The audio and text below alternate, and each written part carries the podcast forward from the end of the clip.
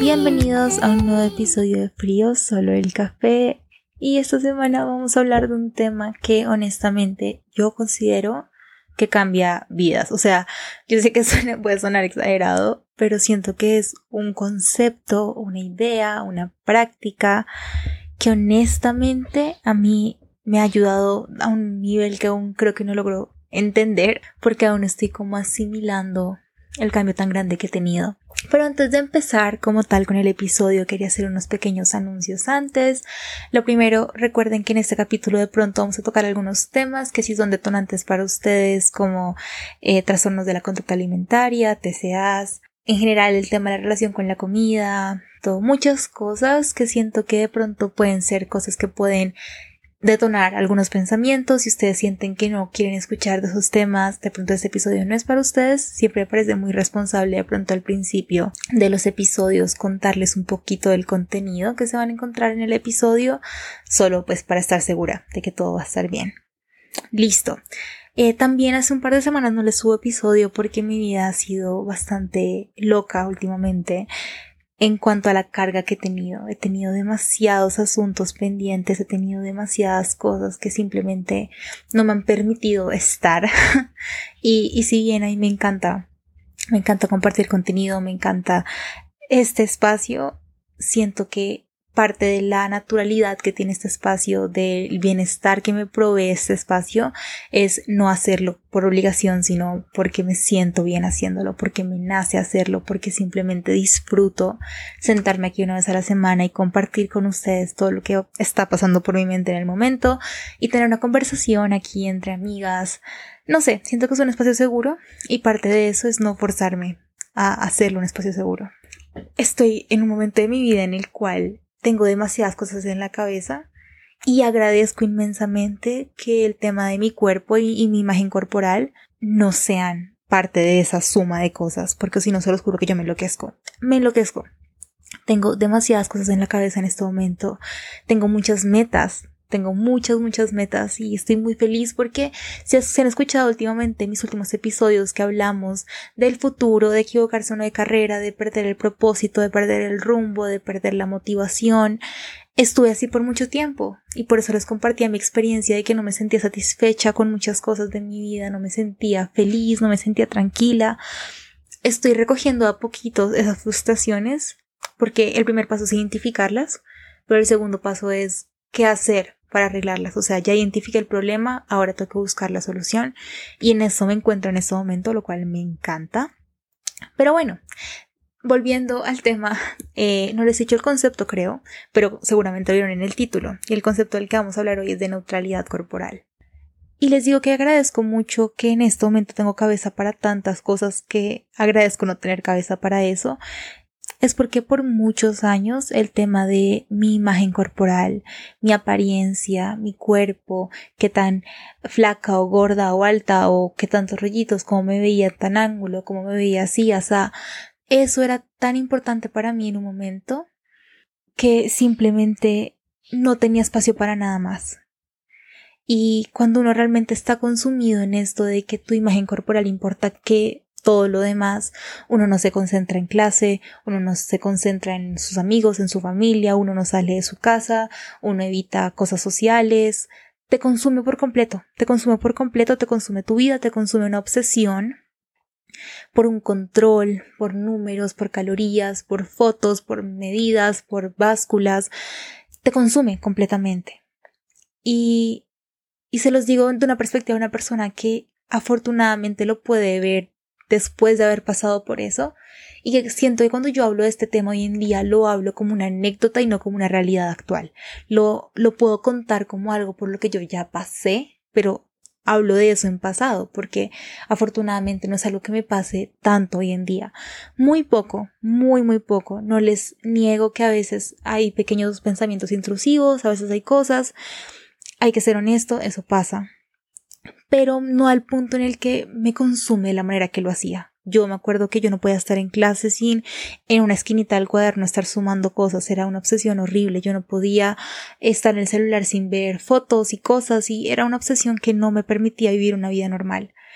Y siento que como yo puedo describir mi relación con mi cuerpo hoy en día es como acercarme a él desde una perspectiva de neutralidad corporal. Es decir, no estar en este discurso de me amo, mi cuerpo es hermoso, todos los cuerpos son lindos, todos los no sé qué, bla, bla, bla. ¿Por qué? Porque esta idea a mí por mucho, o sea, por mucho tiempo me frustró, porque es que eso hace que moralizar los cuerpos le den una connotación negativa o positiva. Y entonces yo decía, si mi cuerpo no no, no lo estoy volviendo nada, no estoy hablando mal de él, no sé qué, estoy intentando forzarme una idea de que me amo y de que mi cuerpo es hermoso y que no sé qué, pero mi boca decía una cosa, pero mi mente decía otra. Y era una incoherencia que me frustraba muchísimo porque yo decía, porque yo no me puedo creer lo que estoy diciendo, porque no puedo ver lo que todo el mundo ve en mí, porque no puedo ver tal cosa, porque no puedo ver esa hermosura de la que todo el mundo habla, porque no puedo ver eso tan positivo. Y es que siento que uno no puede saltar de positivo a negativo tan fácil. Siento que hay un campo medio, hay un campo, una zona gris, que siento que es la neutralidad corporal y es que siento donde yo quiero estar el resto de mi vida. Porque es que siento que solo le resta tanta importancia a la apariencia física que quita muchas cosas de encima, muchas presiones de encima, muchas, muchas presiones de encima. Y es que básicamente, ¿qué es la neutralidad corporal? Vamos a hablar de eso. Primero es desmoralizar la imagen corporal, no verla como buena o mala, bonita, fea, quitarle esos esas formas de medirla entre comillas como buenas o malas, es desmoralizar la imagen corporal, pero también, que es lo que más me gusta, es enfocarnos en la parte funcional de los cuerpos, porque nosotros estamos acá para ser demasiado, demasiado en este mundo y muy poquito tiene que ver con nuestro cuerpo, con nuestra apariencia física. Y la perspectiva de la neutralidad corporal se enfoca mucho en la funcionalidad, en lo que me permite hacer mi cuerpo. Mi cuerpo me permite viajar, mi cuerpo me permite moverme de un punto A a un punto B, mi cuerpo me permite hacer cosas, el cuerpo como un medio para poder vivir tu vida. Y es decir, que tú vives tu vida a través de tu cuerpo y no por tu cuerpo. Y eso para mí fue importantísimo de ver porque empecé a enfocarme en lo que me brindaba mi cuerpo y agradecerle. No agradecerle por verse 90, 60, 90, no agradecerle por verse de tal manera, no agradecerle por cómo se en una foto, no agradecerle por el piropo que me hicieron, no. Agradecerle por todo lo que afortunadamente hace por mí. Agradecerle porque me permite abrazar, correr, saltar, comer, bailar, no sé qué, sí, pero es que también nos mantiene vivos. O sea, yo por tanto tiempo, por querer tener el cuerpo perfecto, lo que hice fue todo lo contrario. Lo que hice fue destruirlo, destruir mis funciones vitales. Me dejó de llegar el periodo. Eh, se me caía el cabello, tenía mal aliento. Seguramente ahora soy más propensa a caries por un pasado oscuro, por decirlo así y muchos efectos secundarios que tienen los trastornos alimenticios. Ustedes pueden leerlos en internet. Hay miles. Yo no me voy a poner en detalles de eso porque me parece un poquito detonante, me parece un tema un poco explícito y duro de hablar, la verdad. Pero por mucho tiempo nosotros nos privamos de tantas cosas que estamos destruyendo nuestro cuerpo. Entonces, ¿quién está hablando de un cuerpo perfecto? ¿Quién está hablando de, ay, estoy, estoy buscando ese cuerpo ideal cuando no funciona? Literalmente no funciona. Mientras que por otro lado, cuando yo dejo lo físico en un segundo plano, como que me enfoco más en lo funcional, mi cuerpo me permite hacer demasiadas cosas. Y empiezo a notar cosas que no notaba antes, por ejemplo, el bienestar y la salud de mi cabello o de mis uñas, que era algo que no había notado hasta después de muchos años, incluso hasta el presente estoy trabajando todavía en eso.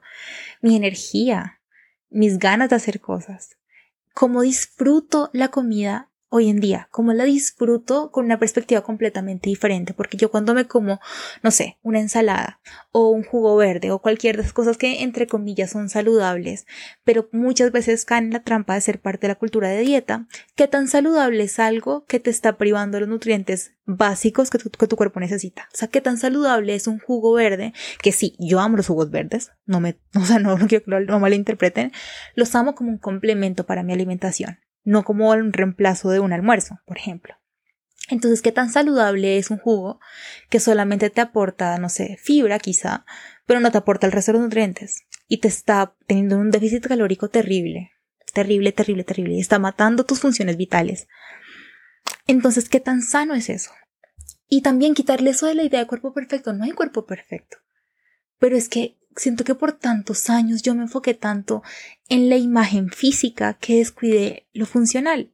Y precisamente la neutralidad corporal lo que quiere ir es hablemos de qué tan fuertes son nuestros músculos, qué tanto podemos correr, qué tanto podemos abrazar, querer, bailar, saltar, qué tanto puedo funcionar, qué tanto me puedo concentrar, qué tanto puedo alcanzar metas académicas, qué tanto puedo alcanzar metas laborales, qué tanto puedo retarme, qué tanto puedo arriesgarme, qué tan feliz me siento, porque es que eso es otra cosa.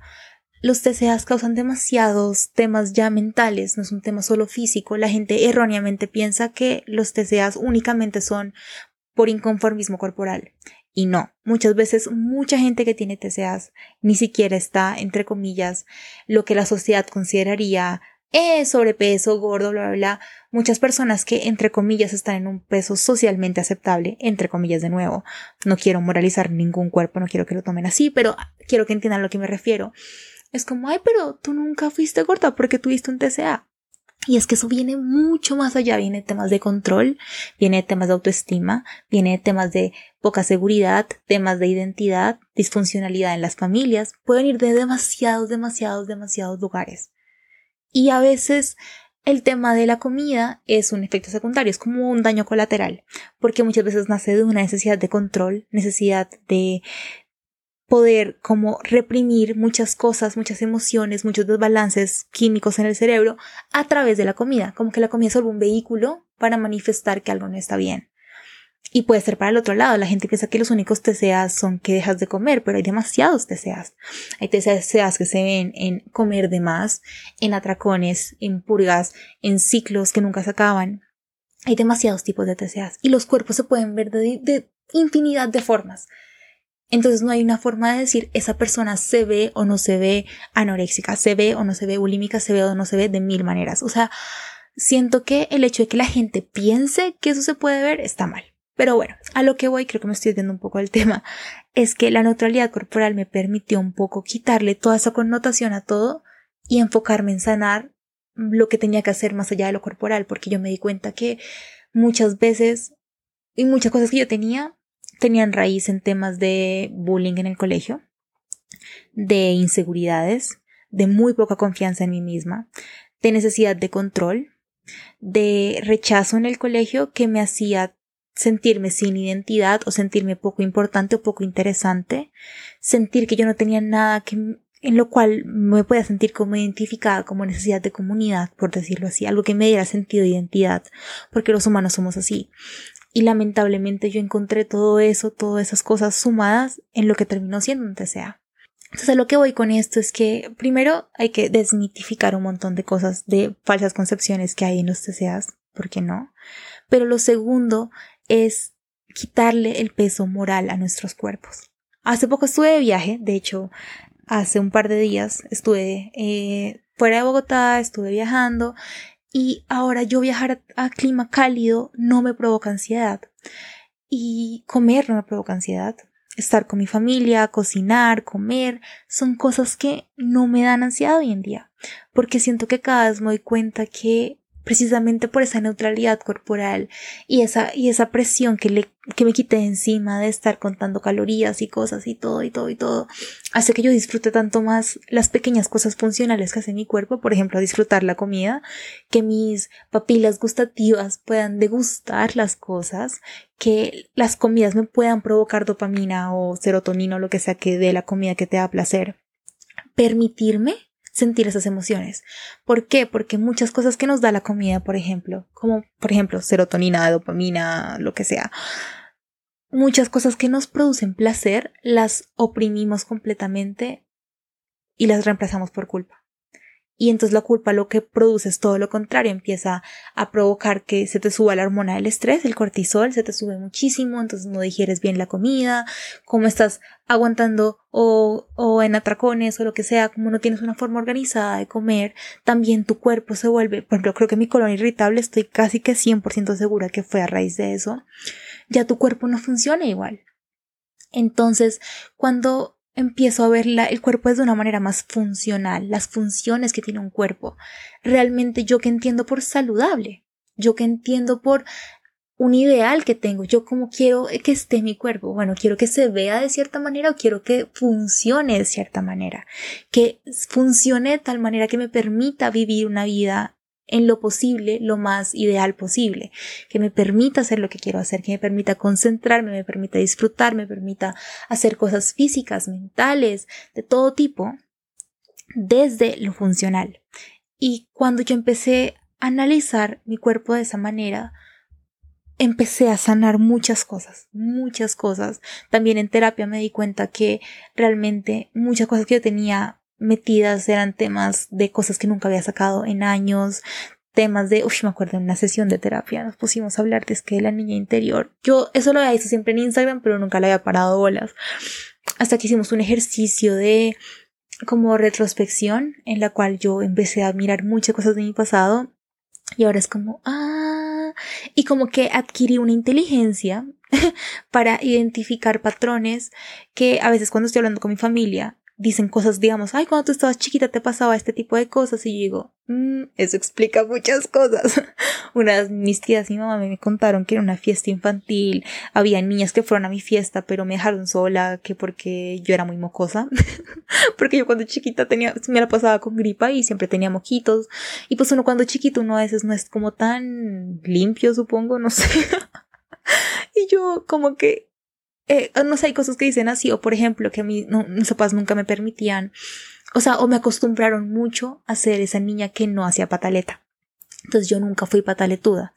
Y una vez escuchando Seven de Taylor Swift, esa canción a mí me mata precisamente por eso, porque en un punto de la canción hablan de eso, de hacer pataleta, poder decir, poder gritar, poder expresarnos, pero nos enseñan tanto a como a suprimir esas cosas como tan naturales que simplemente empezamos a acumular. Entonces yo me volví desde muy pequeña una persona que ha acumulado mucho. A lo que voy con todo esto es que cuando uno se pone a analizar ese tipo de conductas y cosas y uno empieza a sanar de adentro para afuera, uno se da cuenta que la neutralidad corporal es demasiado importante para en general poder sanar otras cosas, porque te quitas un peso encima y empiezas a trabajar en eso y luego trabajas en lo demás y te das cuenta que puede que ciertas conductas que tengas tengan una raíz completamente diferente que ni siquiera sean corporales o puede que lo sean pero se puedan fortalecer otras áreas que hagan que lo corporal pase a un segundo plano. Eso también es importantísimo. No digo que lo corporal no sea importante porque lamentablemente la sociedad nos acostumbra a que es importante a lo que voy es que puede que o te des cuenta que no es tan grave como pensabas o que si llega a serlo tan grave como pensabas, puedas fortalecer otras áreas de tu bienestar, de tu eh, como percepción de ti misma, lo que sea, que te permitan que eso pueda pasar a un segundo plano de manera honesta, no de manera de, ay, los cuerpos son hermosos, créetelo, créetelo, repite el discurso como un lorito y ya, sino que tú te lo creas y tú lo sientas. Eso siento que es lo más importante. Por eso me gusta más la neutralidad corporal que la positividad corporal o el positivismo o lo como se diga en español. Prefiero el tema neutralidad porque le quita la connotación moral y nos permite trabajar en muchas más cosas más allá, partiendo de un como de un espacio neutro. Y por último, también les quería decir que otra cosa que me he dado cuenta es que cuando te dicen que eres lo que consumes, eres lo que comes, no están hablando únicamente de temas de comida, eso implica también el tipo de gente con la que te, te rodees, si es gente que constantemente está nutriendo malas ideas de ti misma, te hace sentir mal con tu cuerpo, te hace sentir mal, chao. Y eso aplica para pareja, amigos, familiares, todo. Hay que aprender a poner límites. Porque si tú quieres trabajar en ti y en este proceso de deconstrucción, porque es un proceso de construcción, lo peor que te puede pasar es que una persona extra, una persona ajena, un tercero en tu vida, una persona desde afuera, dañe ese proceso, ¿sabes? Como que siento que cuando decimos cuida lo que consumes es cuida lo que consumes, pero no solamente aplica comida, aplica contenido de redes sociales, a personas, a todo, todo, todo, todo. Bueno, y finalmente les digo que se tengan mucha paciencia. Y a mí esto, o sea, yo sé que puede sonar fácil que ustedes en 20 minutos escuchen a alguien diciéndolo súper rápido en 20 minutos, como si fuera algo que decidí ayer y hoy ya puedo hacer un podcast al respecto. No, es un tema de años, o sea, es un tema de desaprendizaje y es desaprender para después aprender, de construir para volver a construir. Entonces, no, no, no quiero que piensen que esto es una cura, esto es un ABC de cómo amarte. No, no. pero sí quiero que lo sientan como una invitación a que todo va a estar bien, a que hay una salida, porque yo me acuerdo que cuando yo estaba en mis peores momentos yo decía es imposible salir de esta vaina, no me veo afuera nunca, jamás, o sea, ya este es mi destino, así va a estar el resto de mi vida y no, miren que ya siento que estoy en una fortaleza en la cual si bien todavía me falta por trabajar y todavía me pasan cosas y todavía estoy batallando, puedo por lo menos hablarlo con mucha tranquilidad y con mucha autoridad desde la experiencia porque me siento tranquila.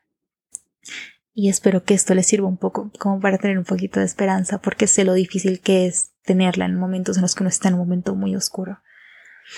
Pero bueno, eso va a ser todo por este episodio. Los extrañaba. Les prometo volver cada vez que pueda, semanalmente si es posible. Y nos vemos la siguiente semana. Les quiero.